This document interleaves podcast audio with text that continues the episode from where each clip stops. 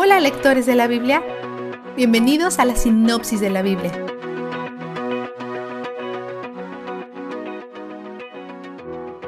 Juan, probablemente el apóstol, escribió el libro de Apocalipsis desde la isla de Patmos, desde una pequeña prisión en la isla, así como la de Alcatraz. La historia de la iglesia nos dice que Roma trató de quemar a Juan vivo en aceite, pero él sobrevivió ya que no encontraron la manera de cómo matarlo, lo exiliaron a Patmos. Su carta es una revelación singular, no plural, y es la revelación de Jesús. Unos dicen que esto significa que revela más de Jesús. Otros dicen que Jesús es el que está haciendo la revelación. Incluso otros dicen que podría ser ambos, porque si Jesús está revelando algo a su pueblo, es Él mismo. Hay una bendición prometida a quienes leen este libro en voz alta y prestan atención. Esta es la primera de siete declaraciones de dichoso es, conocidas como las bienaventuranzas del Apocalipsis. A las enseñanzas y a la cultura judía les encantan los números y símbolos.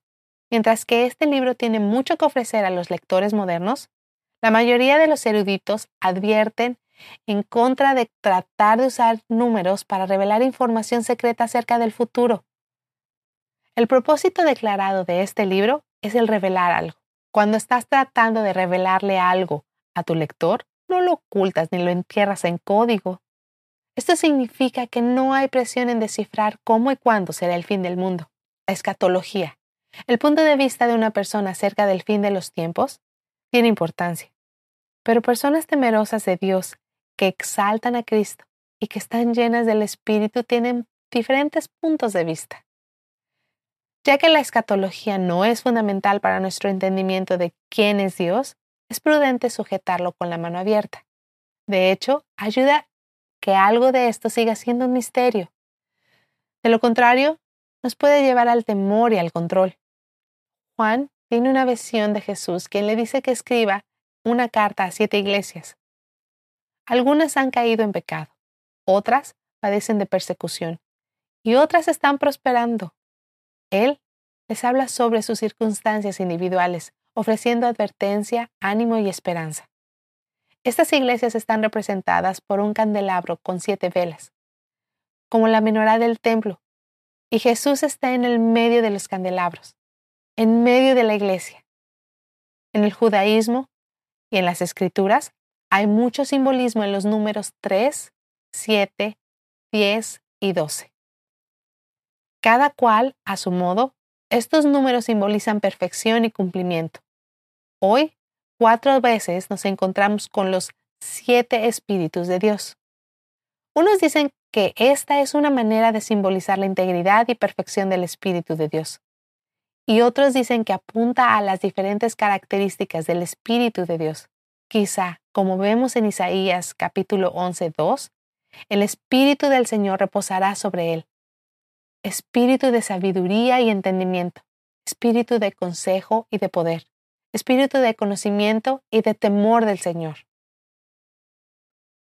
Juan le da a cada una de las iglesias adecuadas reprensiones o aliento. Pero a todas las iglesias, Jesús les menciona escuchar, obedecer y vencer. Dado el contexto, ¿qué piensan que él quiere decir por vencer?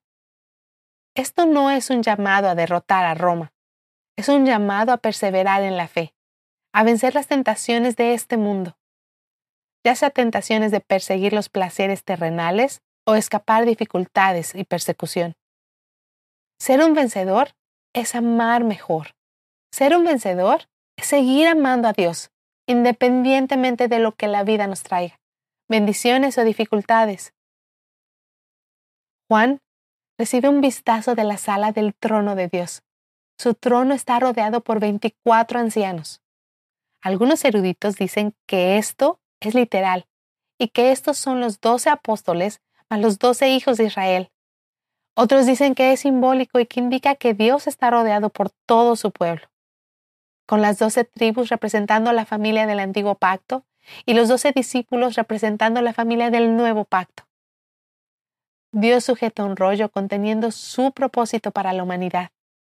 está sellado con siete sellos que nadie puede abrir. Juan está desesperado hasta que Jesús, el Cordero de Dios, aparece y toma el rollo.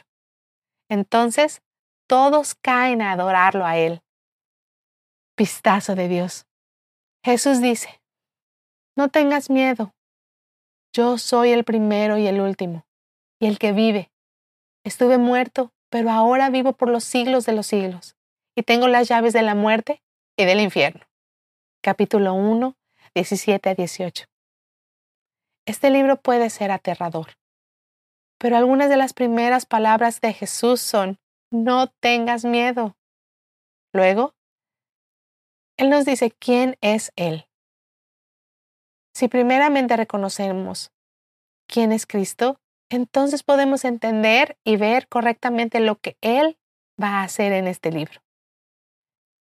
¿Quién es Él? Precede todo. ¿Y quién es Él? Sostiene todo. Caminamos a través de este libro con el Rey de Gloria a nuestro lado.